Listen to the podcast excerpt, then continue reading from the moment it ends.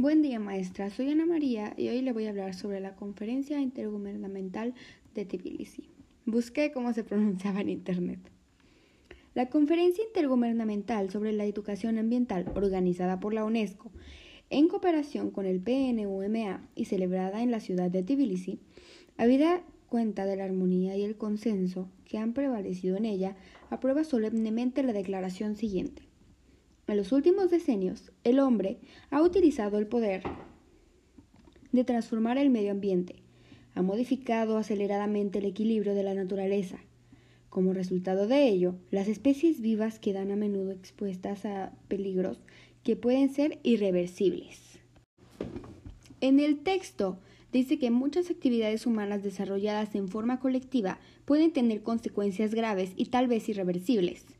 Considero, y el texto también lo considera, pero no lo dice literalmente, que esto también se puede aplicar de otra manera en la que realmente pueda ayudar al medio ambiente, ya que si desarrollas muchas actividades humanas de manera colectiva, pero en bien del medio ambiente, pues esto va a mejorar. Y esto es de lo que nos habla el texto en sí. En todas estas estrategias en la educación y en la sociedad que se quieren implementar o se han implementado ya. Aquí nos cuentan que la serie de medidas que se adoptaron y se llevaron a cabo en la conferencia de Estocolmo no han satisfecho las necesidades y esperanzas que despertó dicha conferencia, lo cual es un problema. Por grave que sea la situación, esta no se debe dramatizar. También nos dice esto. ¿Esto por qué? Porque cuando se genera este pánico, lo único que va a hacer es que el tomar medidas se vuelva algo alarmante y para nada orgánico para la sociedad. El cambio en esta conferencia de las otras fue que ahora el concepto del medio ambiente no solo abarca el aspecto físico, sino que también abarca los componentes biológicos, sociales y también factores culturales, ya que no es lo mismo aplicar medidas para el desarrollo del medio ambiente en la educación en Suiza que hacerlo en Perú, ya que las culturas son totalmente diferentes y no van a reaccionar de la misma manera. Muchas veces los factores sociales y culturales son los que originan los problemas, por lo cual se tiene que reprogramar prácticamente toda una cultura hablando de un solo país en específico, para que todas estas implementaciones puedan dar frutos. Obviamente, si una cultura tiene cultura, valga la redundancia, del reciclaje, va a ser mucho más fácil implementarlo en toda la región. La educación ambiental tiene que integrarse dentro de todo sistema de enseñanza formal en todos los niveles con objeto de inculcar los conocimientos, la comprensión, los valores y las aptitudes necesarias al público en general y a muchos grupos profesionales para facilitar la participación en la búsqueda de soluciones a los problemas ambientales. Los grupos profesionales pueden ser maestros, pueden ser trabajadores de todo tipo, ya que para que esto dé resultados tiene que ser en todos los sectores de la sociedad, pero en este momento nos estamos centrando en la educación. Aquí se debe de inculcar la solidaridad, eh, un sentimiento de amor a la naturaleza para que esto sea más fácil, más sencillo y la gente ya tenga las ganas de hacer ese cambio. Dependiendo del nivel de educación es el tipo de plan que se tendrá que aplicar.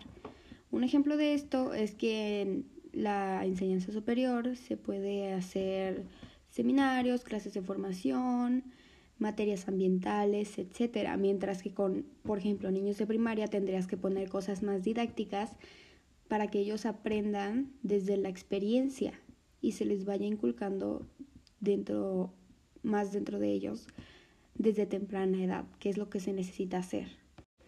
Obviamente también los medios de comunicación tienen un papel importante en todo esto, ya que la mayoría de la población no importa su nivel o clase social,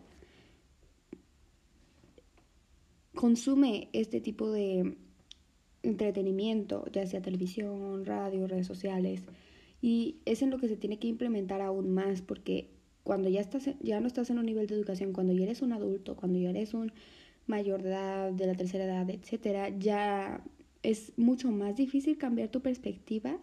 Sin embargo, el que te lo estén metiendo todo el tiempo en los medios de comunicación lo va a hacer más fácil. Todo esto es parte de un gran adoctrinamiento que no significa que sea algo malo, ya que esto todo, todo tiene el fin de mejorar el medio ambiente, que es algo bueno para todos y para las generaciones futuras. Se tiene que estar recabando información y dando resultados, ya sea dentro del país o internacionalmente, ya que toda esta información es valiosa para ver cómo, está, cómo se está desarrollando todo este plan y qué cosas tienen que mejorar. Inclusive se pueden compartir ideas entre regiones o países para mejorar entre sí. Para todo esto los maestros tienen que estar bien preparados en esto. No importa la materia que sea, no importa si no eres la maestra de ecología, igual tienes que estar preparado en esto porque tienes que meterlo de alguna manera en tus lecciones. Y para esto el gobierno tiene que dar, em, tiene que empezar a enseñar a los maestros a enseñar este tipo de cosas incluso darles becas, darles incentivos para que ellos también quieran hacerlo por su propia cuenta.